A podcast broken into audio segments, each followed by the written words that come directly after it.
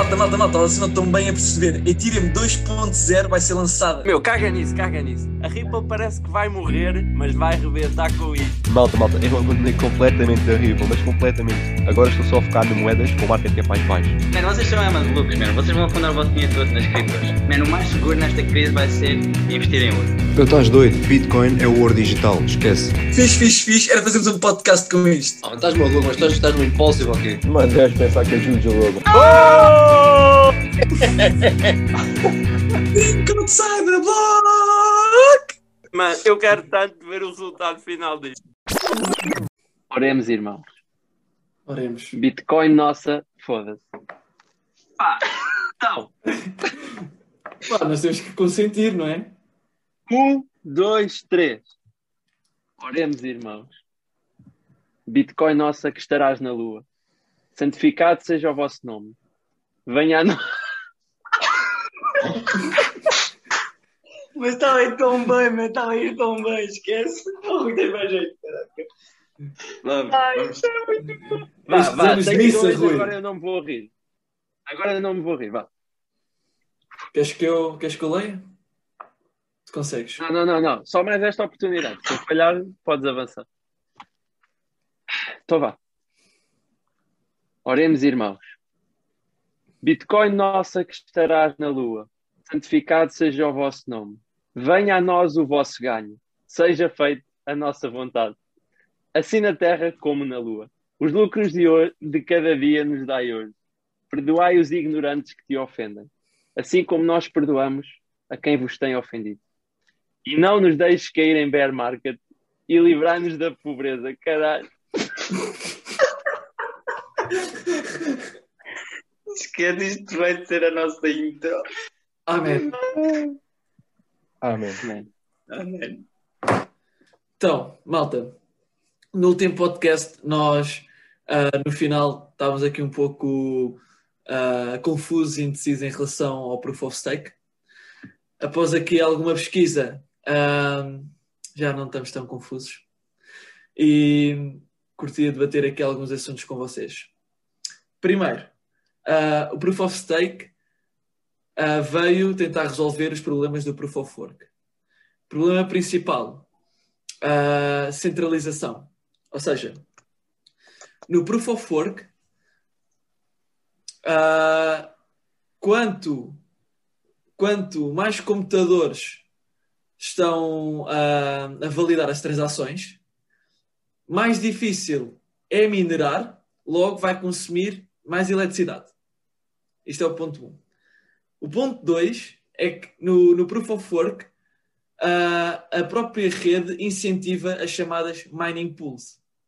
O que, é que são essas mining pools? Basicamente é juntar nodes, que são computadores que estão a minerar, de forma a tornar a rede mais eficiente.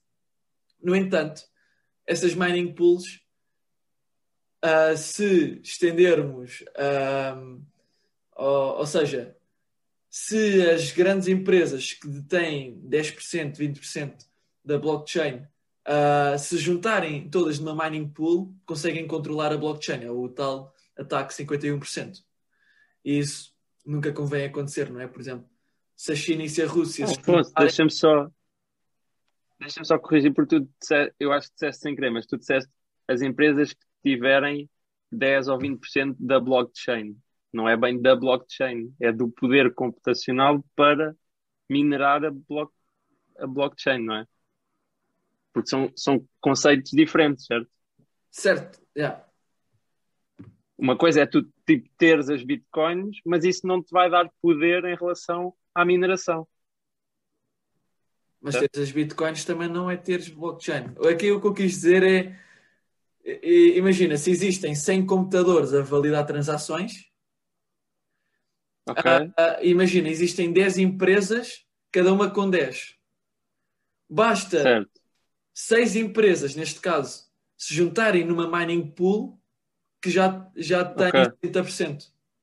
Sim, sim, sim. Ok, eu acho que foi só mesmo uma escolha de palavras que Yeah. não foi muito correta. Ahm, mas pronto, nesse sentido, ah, o, o stake resolve o problema das mining pools, porque no staking ah, já não se chamam miners, mas sim validators. Ah, e como é que funciona no fundo?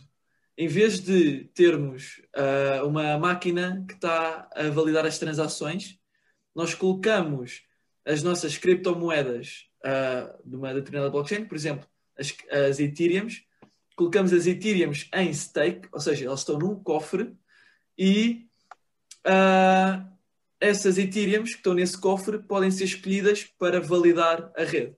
Agora, é aqui que eu não tenho a certeza depois como é que funciona ao certo, é o, próprio processo de validação. Se é preciso estar eh, com acesso à internet, se é preciso ter o computador ligado, ou se basta deixar realmente as criptomoedas no cofre.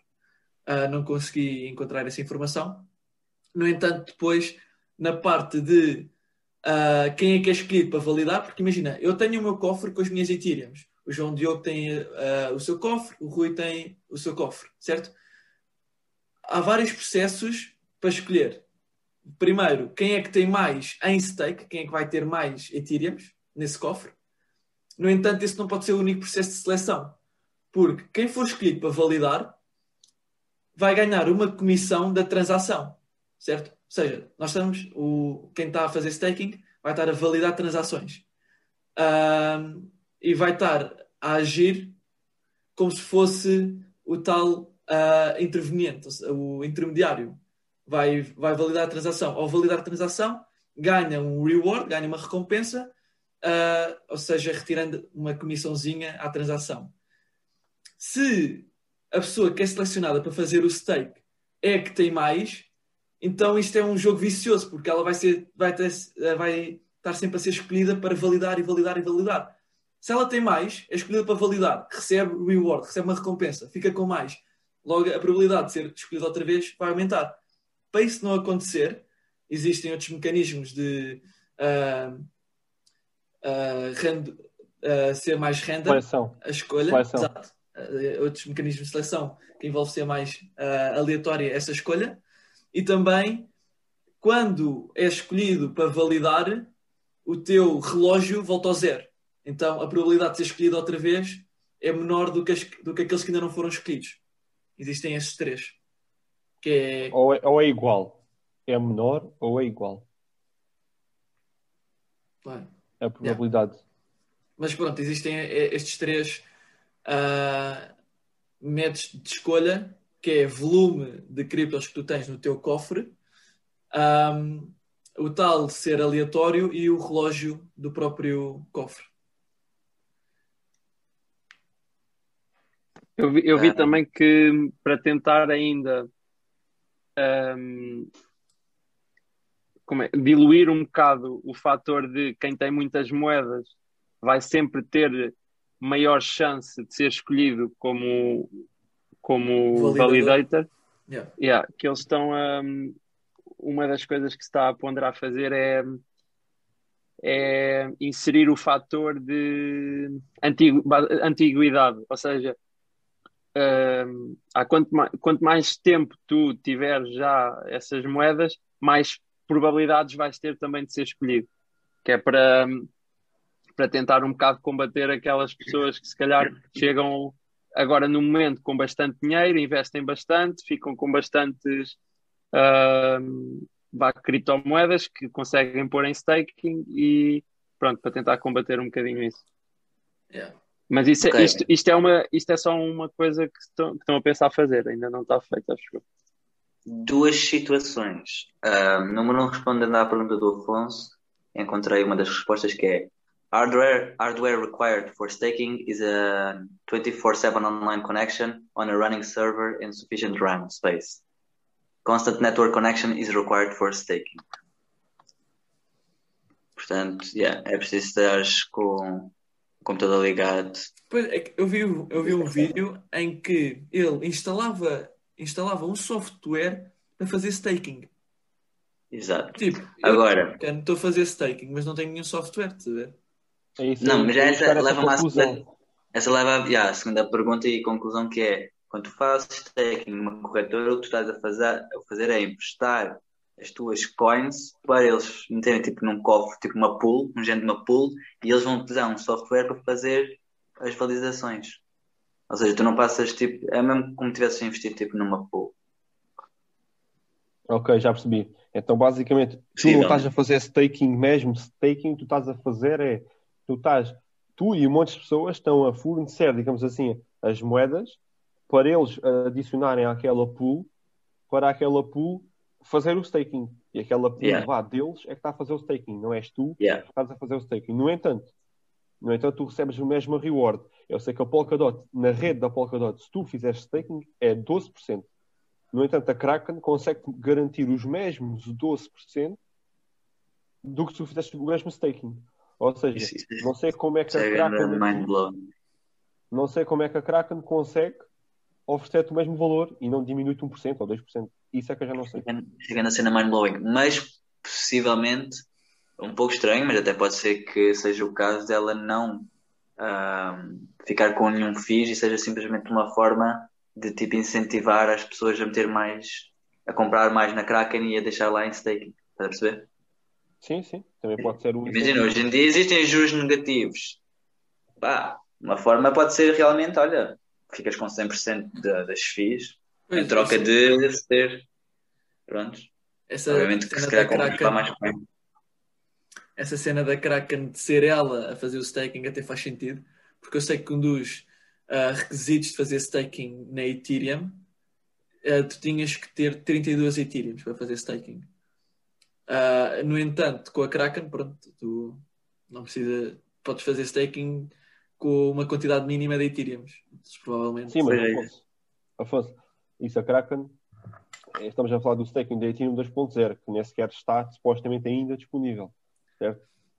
Não, mas antes do 2.0, eles, aliás, eles só iam avançar com uma versão se houvesse não sei quantas Ethereums em staking. E tu, Sim, para seres um dos validators, tinhas que ter 32 Ethereums. Eu lembro de Ok, ver. ok. Mas atualmente, atualmente, a rede de Ethereum é Proof of Work. Sim, Portanto, sim. isso não, é, não está ainda, digamos, em vigor. Isso vai ser implementado. Eles querem implementar em Ethereum 2.0, ou seja, Ethereum 2.0 vai passar de Proof of Work para Proof of Stake, e daí que, para seres um validator, tinhas de ter no mínimo 32 Ethereum. Ok. Mas isso é algo que não aconteceu ainda. Ou, ou pronto, não está disponível ah, ainda. Eu, eu não sei se tipo, eu vi que para tu seres ah, considerado válido para seres um validator, ahm, tu tens que ter em staking um valor maior do que o que tu vais receber em reward.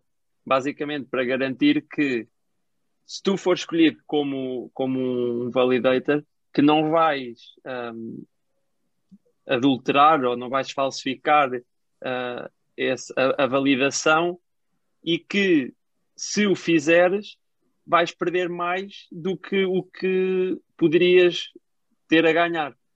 A. Ou seja, é, uma, é um incentivo quase puramente financeiro, ah, quer dizer, quase não, é puramente financeiro para as pessoas não, não fazerem batota. Vá. Sim.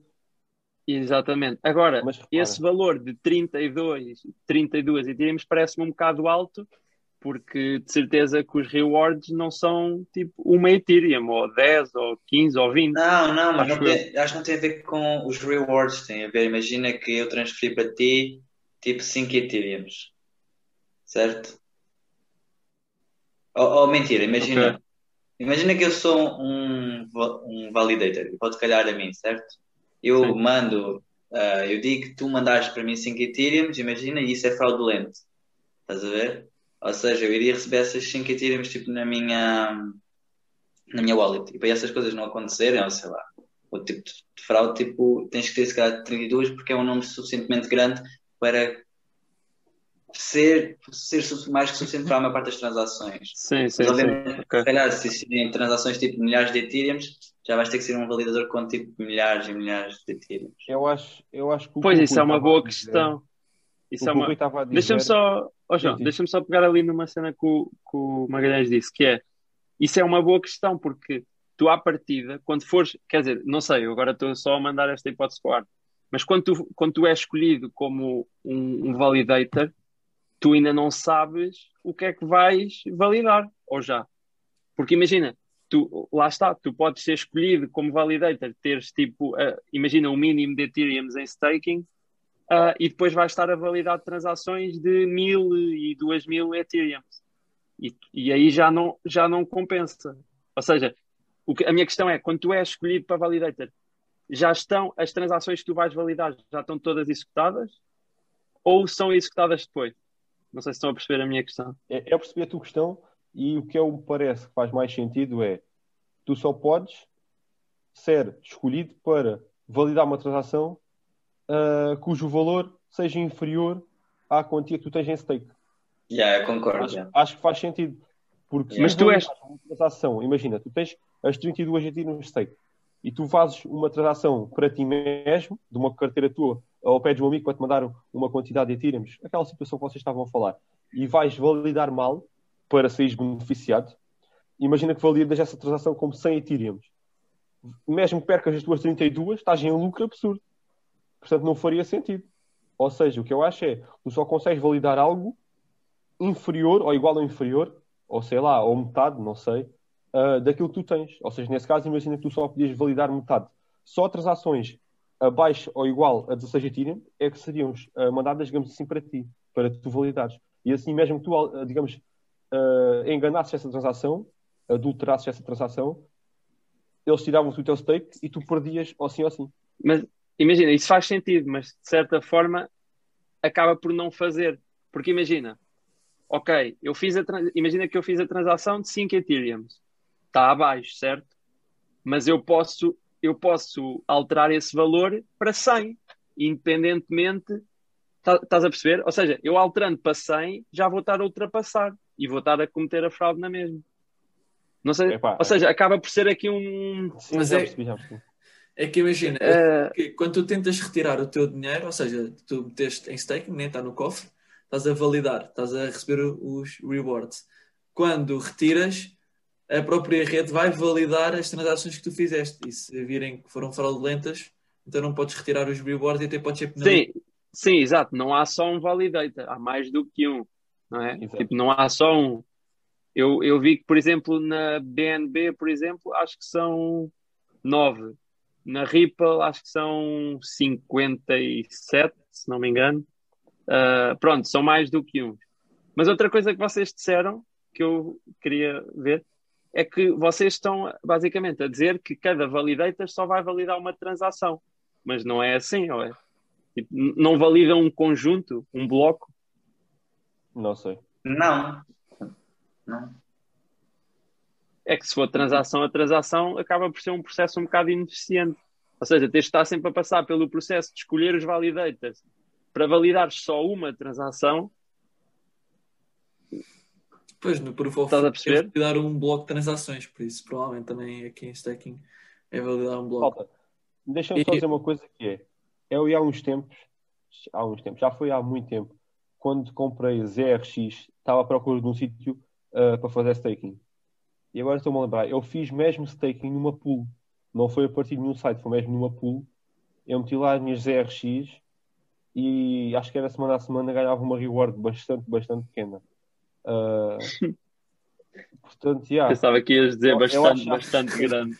Uh, mas repare, era o staking, era o staking e não era, porque eu estava a depositar numa pool e eu não, não tinha o poder computacional, essas características que o, que o Magalhães estava a dizer que eram necessárias, nem tinha o meu computador sempre ligado, nada disso. Eu simplesmente mandei, digamos assim, as minhas moedas para aquela pool e consoante o que aquela pool tivesse a gerar, era o que eu recebia. Yeah. Eu também se não está de acordo com o que eu disse. Tá, tá.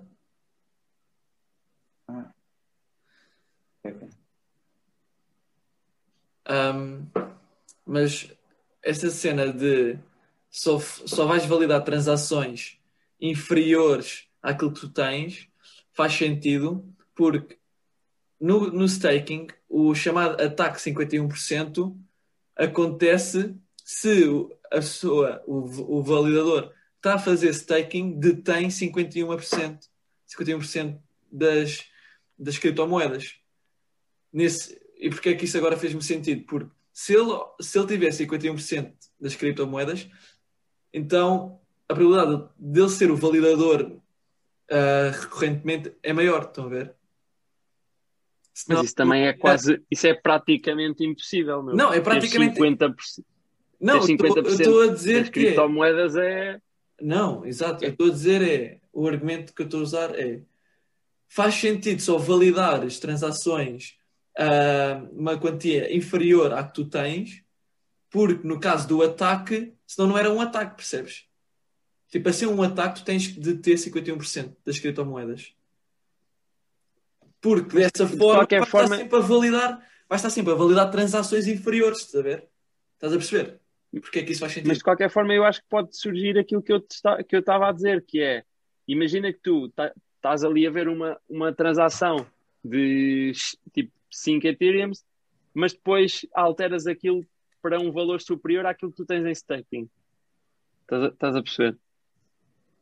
Ou seja, essa regra depois acaba por nem fazer muito sentido. Mas tu depois não consegues levantar esse reward.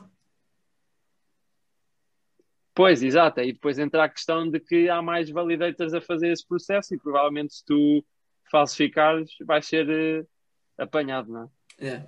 Eu estou a dizer é, faz sentido só conseguires fazer, só conseguires validar transações em que vá o reward da validação seja inferior ao, ao teu ao que tens em staking, porque no ataque 51% tu tens de ter 51% das criptomoedas.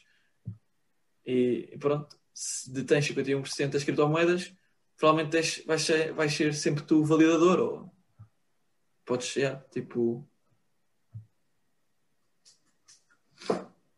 Ahm, mas pronto, isto pegando no assunto do podcast anterior, que é se os miners desaparecem ou não em staking. Ah, desaparecem, já não vão estar a usar o poder computacional. Ahm, no entanto, podem transitar para staking. Obviamente já não têm tantos rewards, e é por isso que com esse update na rede da Ethereum, os miners até ahm, tentaram e revoltaram-se para deter 51%. Não sei se vocês viram essa notícia. Estavam Sim, a eles- eles dizem. Eles, eles queriam. Tipo, yeah. Sim, eles fizeram essa ameaça, digamos assim. Exato, a ameaça. Estava a faltar o termo. Fizeram a ameaça, fizeram a ameaça. Agora, não parece que vão fazer. Isso seria também darem um tiro no próprio pé. Mas pronto. Ao fim e ao cabo. Mas olha lá, uma coisa que faltou a gente que faltou descobrirmos foi como é que consiste exatamente depois o processo de validação no proof of stake, não é? Também acaba por ser uma parte relevante. Exato, isso é Não que conseguimos. eu, eu, eu, eu, eu tentei me encontrar no YouTube, no YouTube não vi assim nenhum vídeo que realmente que explicasse. Porque no Proof of Work tu tens os miners a competir, não é? Quem resolver o puzzle primeiro ah, valida o bloco, ou validar o bloco recebe a reward. Mas no staking vais estar a resolver também um puzzle, tipo, yeah, não sei como é que se valida. Pois, eu estava a falar aí com o Magalhães há bocado, ahm, e eu propus uma, tipo, uma hipótese que ele não, não descartou completamente, que basicamente é fazeres um género de uma reconciliação, pronto, informática. O que é que isto quer dizer? Tu, que vais, depois de ser escolhido como validator, o que vai acontecer é, tu vais receber, tipo, de um lado o que é que foi enviado e do outro o que é que foi recebido. E depois vais comparar e ver se eles batem certo. Se baterem certo, validas. E passas ao próximo. Estás a ver? Não sei se, se isso Yeah. é uma coisa.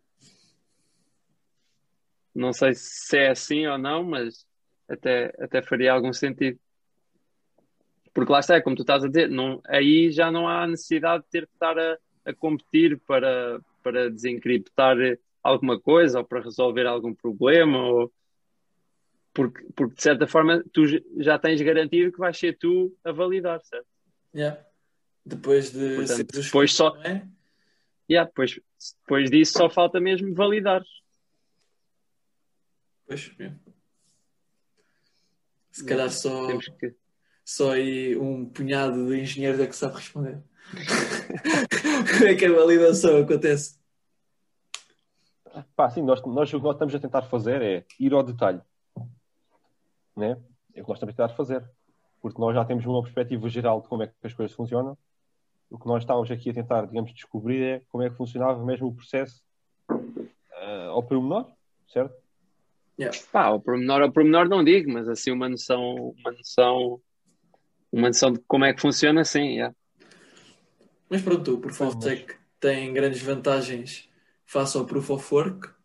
É um, mais eficiente energeticamente um, e mais descentralizado, no fundo. São essas as principais vantagens. Yeah. Certo. E tal, Será que ainda.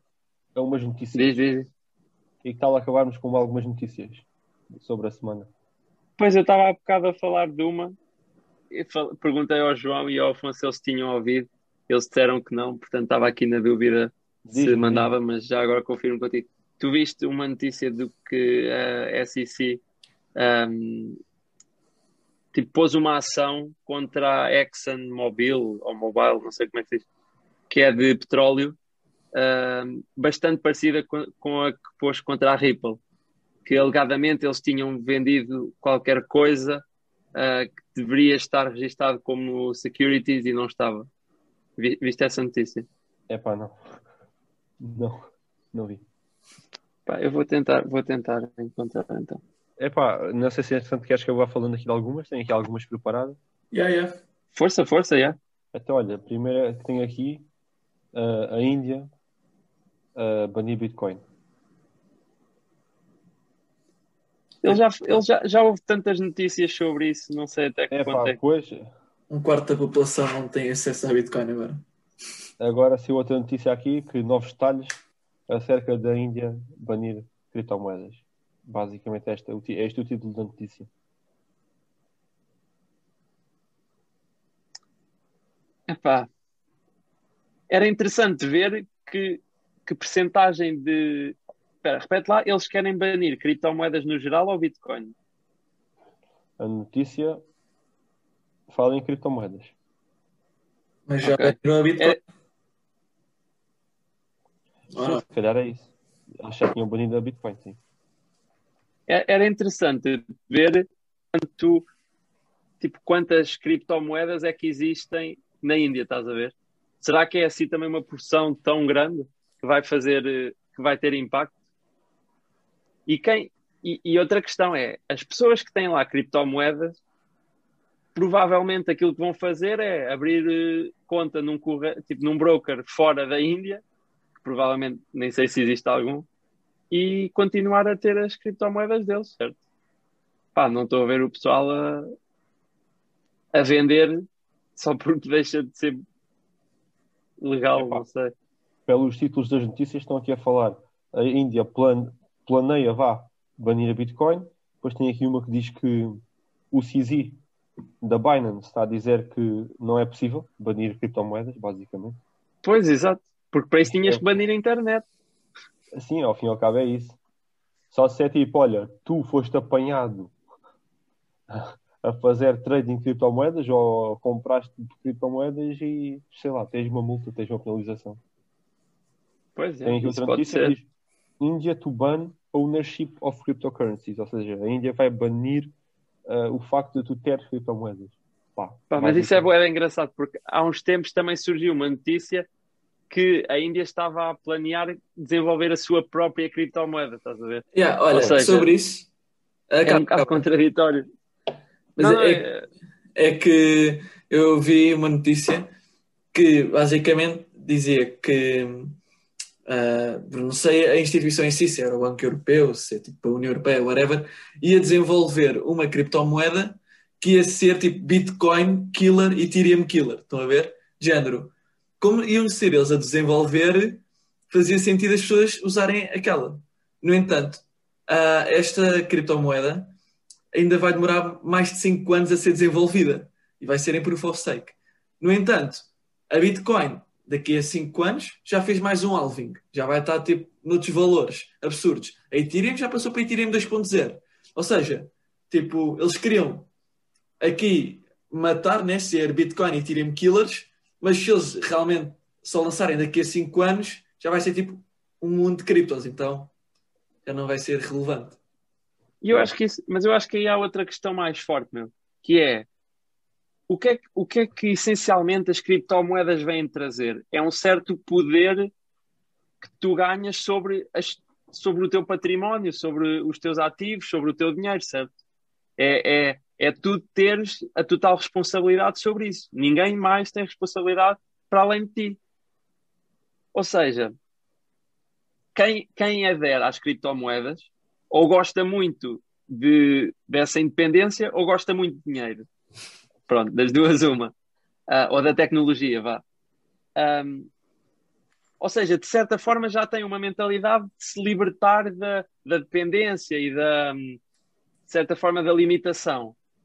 Portanto, obrigares as pessoas a mudar de cripto, tipo da Bitcoin para essa moeda, eu acho que vai ser um bocado tipo lutar contra uma criança de género não comes isso, comes aquilo. Mas, e tu, tipo, tu querias era a, outra coisa, aquilo que tu querias, não é? Portanto, não vais comer a, a- outra.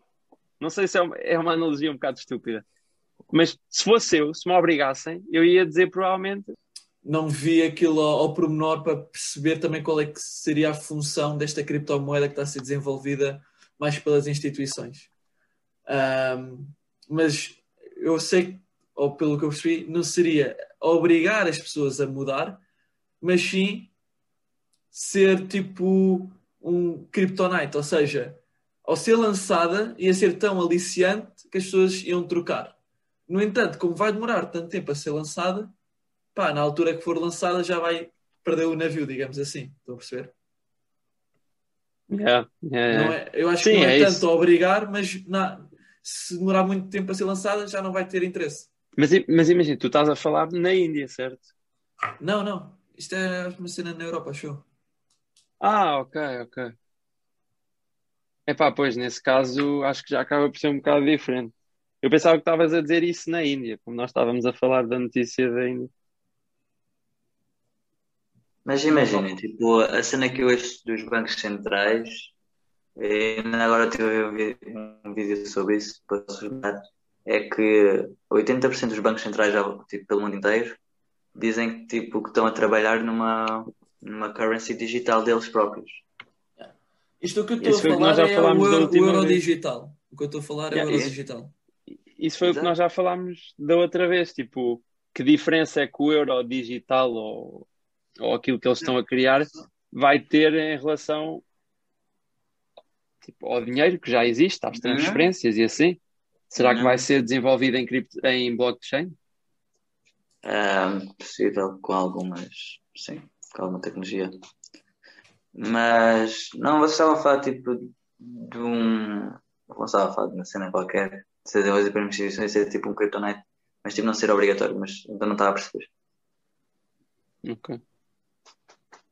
Mas, mas ó, Afonso, também é, é- isso só não- provavelmente, desculpa, isso, é que isso provavelmente o euro vai, vai valer um euro.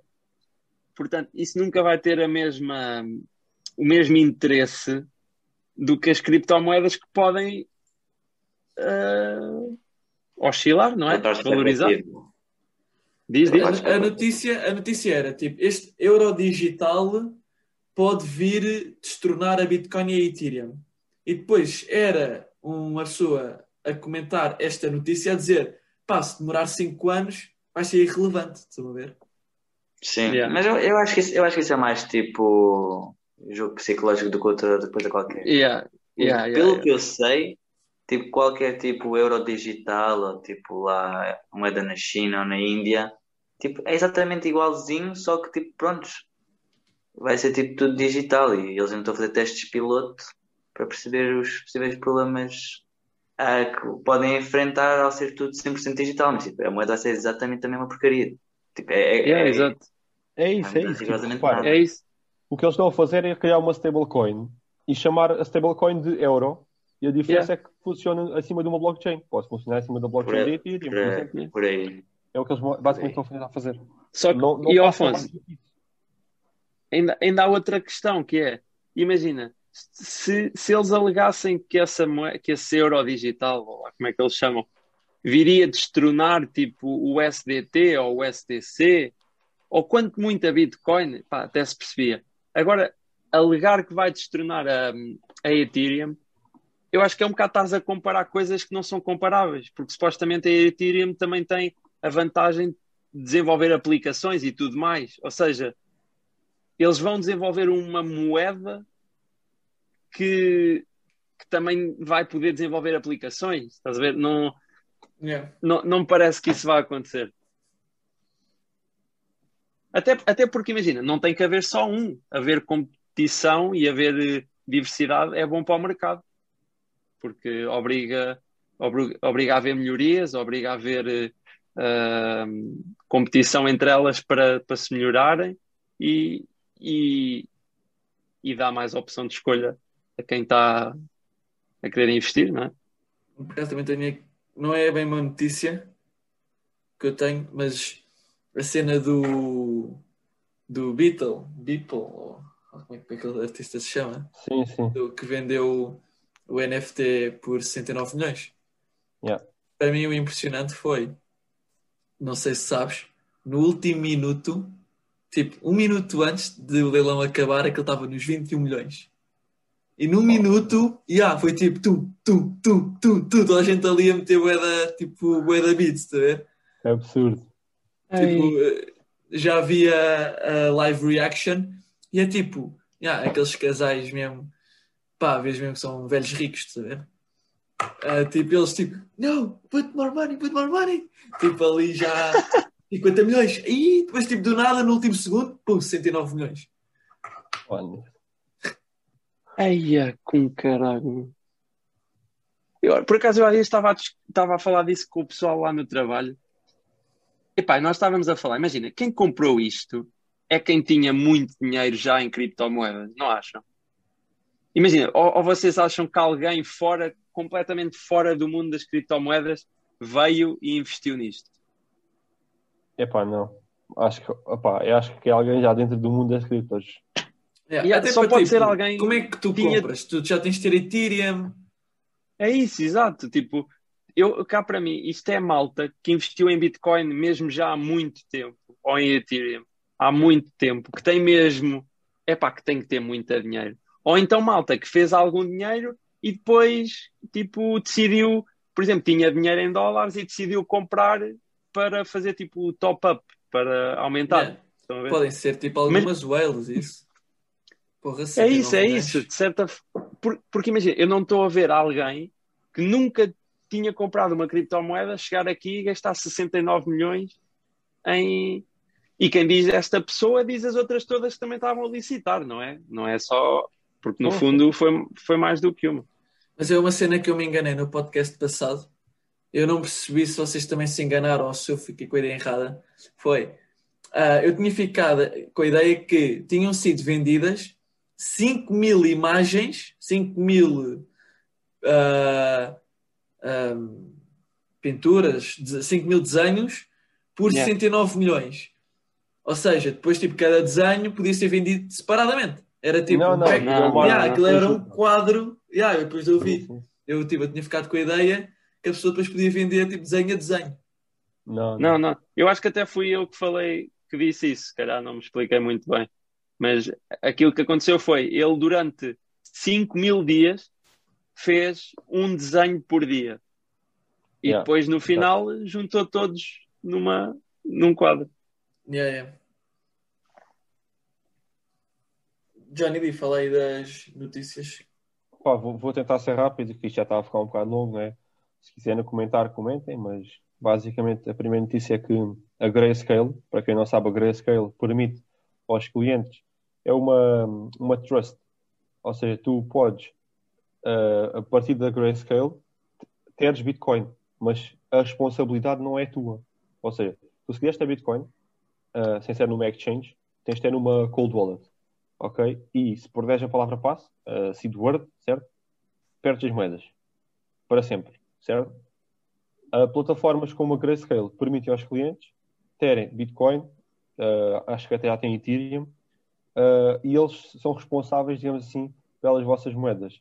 Portanto, é como se fosse, vá, um banco que tem as vossas moedas, mas vocês não têm essa responsabilidade. Se perdem a palavra passe, não têm essa responsabilidade mesmo, porque reparem, há muitas pessoas que não querem ter essa responsabilidade. A malta está sempre a perder palavras passos. O que é que faz? Faz recuperações para o e-mail, uh, liga ao bacana do banco a dizer: Olha, perdi a palavra passo, ou perdi o cartão, ou perdi o PIN. E então muita malta não tem a responsabilidade para ter Bitcoin. Esta plataforma, que é a Grayscale, é a maior nesse aspecto, veio ainda acrescentar mais cinco moedas, cinco produtos, como eles dizem, uh, que é, chamam-se os Grayscale Trust, que é Basic Attention Token, BAT, Chainlink, subiu recentemente graças a esta notícia, uh, Decentraland, que é uma NFT, uh, o token é MANA, Filecoin, token FIL e Liverpeer, token LPF. Yeah. Então adicionaram estas cinco moedas uh, lá. E estas cinco moedas tiveram subidas incríveis em, em menos nada. É, é, isso é fixe. Yeah. Como Já é que se agora, chamava, no, ah, no Rui? seguimento. Diz, diz, diz. Como é que se chamava ah, aquele, tipo, aquela empresa barra banco que foi fundada nos Estados Unidos por um português do técnico? Ah, ah, é um banco, já. É Ancorage. Ancorage. Não sei se Yeah. estou a pronunciar bem, mas é, acho que é assim que se diz. Pronto, pelo, Yeah. que eu percebi, a ideia também é assegurar. ah, pronto, a ideia do Ancorage assegurar eh, as tuas criptomoedas. Yeah. Yeah. Imagina, se fores a ver, o conceito acaba por não ser assim nada dif- muito diferente de uma exchange De um normal. banco.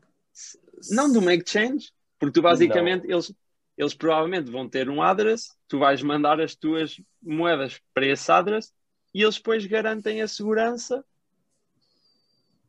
Não, mano, a- o que eu a acho que diferença é que eles vão fazem- ter mais proteção à volta.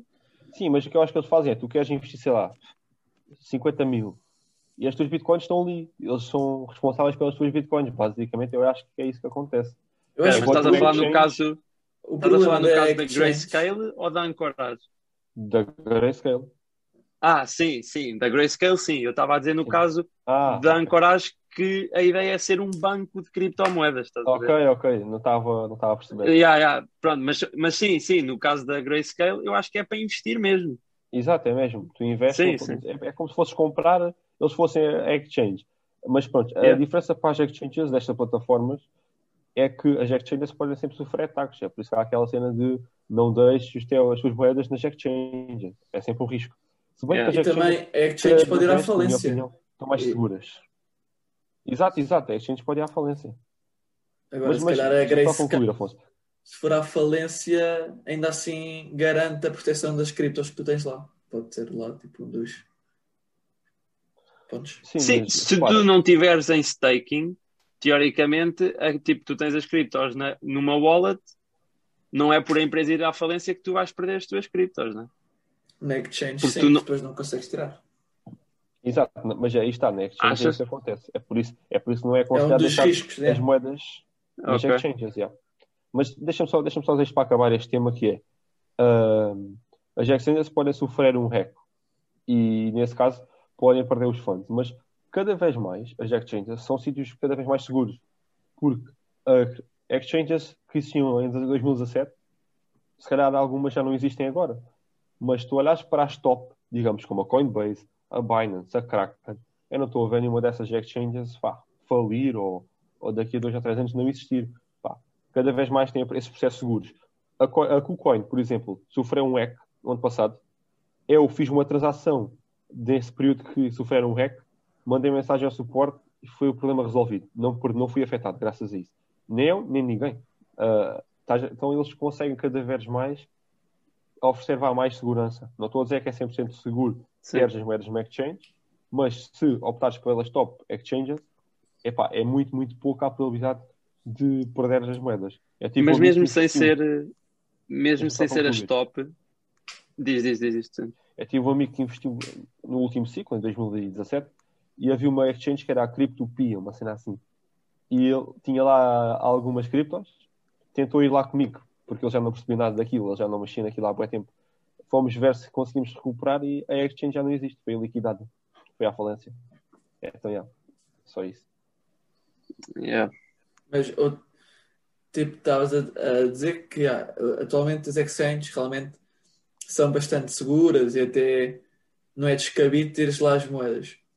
Mas como já falámos aqui também num dos episódios, ah, no pico, tipo, maluco, ma- tipo, não estou a falar numa blue, numa bull run, estou a falar, pá, um, um pump assim no mercado, podes não ter acesso a, não podes não conseguir entrar na exchange, porque muita gente está a querer entrar, muita gente está a querer vender, ou muita gente quer comprar, etc. E teres numa exchange centralizada pode não ser o melhor. Olha, Mas imagina, episódio- aí qual é com- que era a alternativa? nós já falámos disso, mas no, eu tive um episódio com a Kraken, fiquei para aí há três semanas, quando o, o mercado caiu um pouco. Pá, yeah, naquele dia, realmente as moedas estavam tipo a desvalorizar, tipo à parva. Eu queria comprar, não consegui, estava a dar erros tipo nunca tinha visto. Depois era logado, tipo. Ah, Sim, meu, mas aí, mas aí é isso que eu estou a dizer. Qual é que é a alternativa? DeFi. É que, por exemplo, teres, DeFi, teres numa yeah. cold, mas teres numa. Ok, Mas tu podes ter a tua cold wallet associada à DeFi, ao, tipo ao ok, Uniswap. ok. Sim, aí Ok, está. Tu, ok. quando, tu, quando inicias a aplicação do Uniswap, conectas a carteira. À partida, conectas essa carteira a Cold, certo? Essa Cold Wallet, e fazes trades lá no Uniswap. E tá- estás- não estás sujeito a esses problemas de Ok, ok. quando estão muitas pessoas, como é que isso se chama? Um, Congestionamento. congestionamento, exatamente, nas exchanges. Yeah, yeah. Nas exchanges centralizadas, como é a Binance. Caraca. Tens é que pagar aquela gas fee. Aí está, Mas é, é, o olha, problema atual. É o voltando- problema atual. Voltando aí à, à cena das notícias, e esta é muito no seguimento daquela que tu estás a dizer, ahm, a JP Morgan também, também houve uma notícia que está a pensar, ah, tipo, dar exposição aos clientes em Bitcoin.